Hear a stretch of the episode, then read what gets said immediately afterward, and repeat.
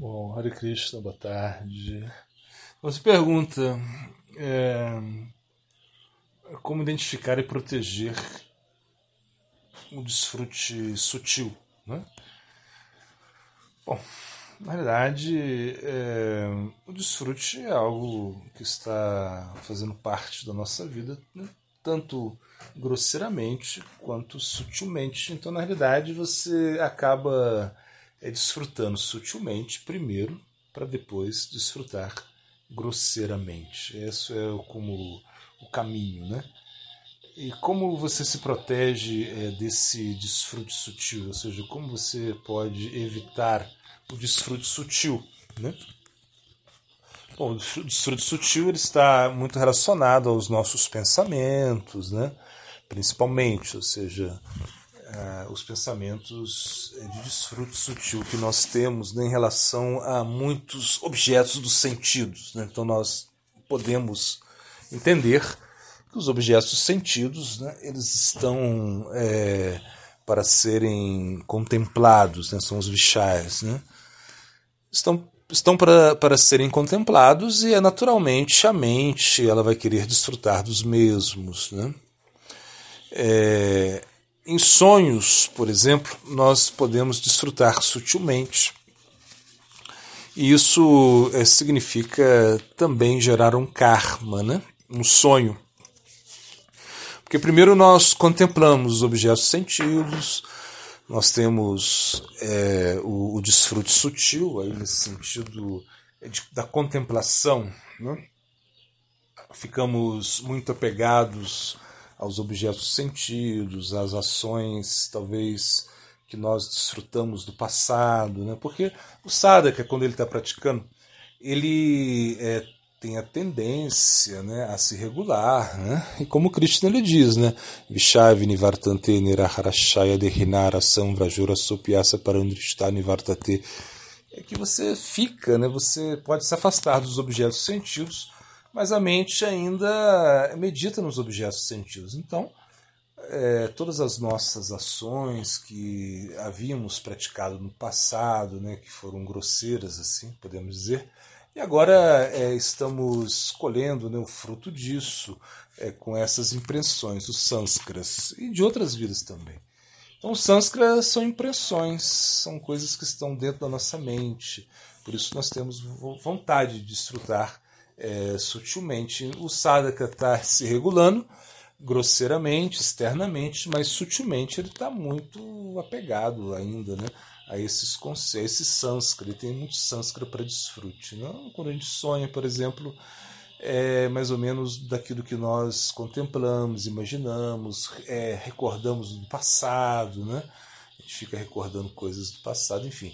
E a mente vai criando essas ações e, ou seja, ela, ela, ela cria um campo de ação e na mente, a mente consciente, quando nós estamos dormindo, ela acaba atuando né, de maneira muito forte a gente acaba é, desfrutando sutilmente no sonho, né?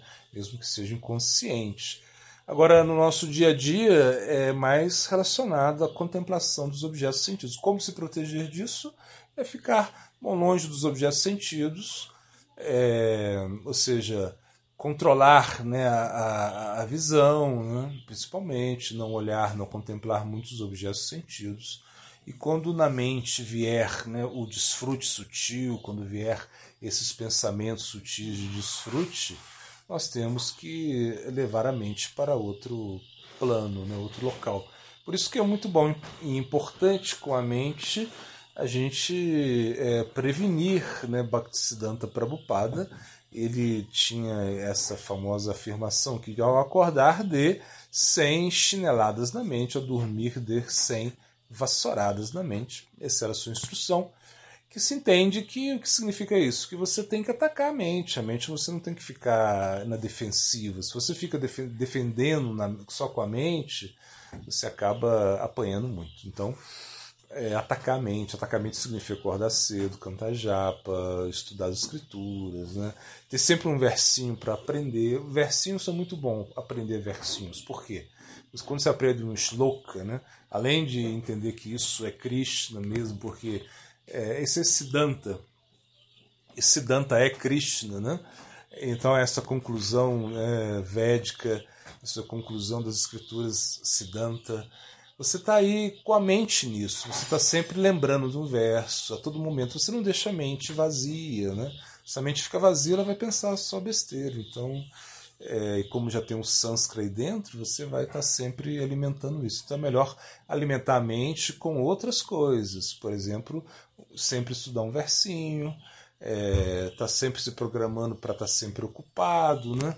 Ou estou cantando, eu estou lendo, estou estudando, enfim, fazendo serviço. Mas nesses momentos é vem o, o desfrute sutil, né? Tem que estar tá atacando, né? A mente, exemplo, quando você está cantando, pode vir alguma coisa. É não alimentar isso, também não se preocupar muito com isso, não dar muita é, vazão a isso e realmente através da prática do canto de santo nome, da sinceridade principalmente, de você realmente é, eliminar isso e como disse César Maharaj, a determinação, né? aliado aí à paciência, vão vencer a guerra, vão, vão, ou seja, porque realmente é somente através da determinação e paciência que você vai eliminar todo esse sânscrito, tudo que está aí na mente, que leva a gente para o desfrute sutil. Né? Então, é sutil, é mais difícil, né? não é tão fácil como o grosseiro. O grosseiro é se afastar dele, dizer não, mas o sutil ele está ali, ele entra quando você menos espera, ele está ali, ele entrou na sua mente e ficou, e ficou. E olha, é difícil isso, mas é possível. É, é se ocupando, né? É, controlando a mente de uma forma mais ativa, né? estudando versos, como eu falo, estudando versos, cantando Mahamantra mentalmente, ocupando a mente. Claro, como nós estamos cantando na nossa japa, estamos no Kirtana, é mais difícil, né? ou seja, é que esses pensamentos venham, ainda que eles possam vir. Mas é nesse momento que a gente está assim, é, faz, talvez fazendo algum serviço né, é, prático, quando a gente está assim de bobeira aqui, vem esse eu mesmo de bobeira que eu digo que você não está pensando em nada, que você está assim meio aí vem esse desfrute sutil, vem ali, né? Então você tem que é, combatê-lo de uma forma é, mais ativa, atacando antes, ou seja, sempre estando programado para atacar a mente sempre ocupada. Essa é a ideia. Hare Krishna.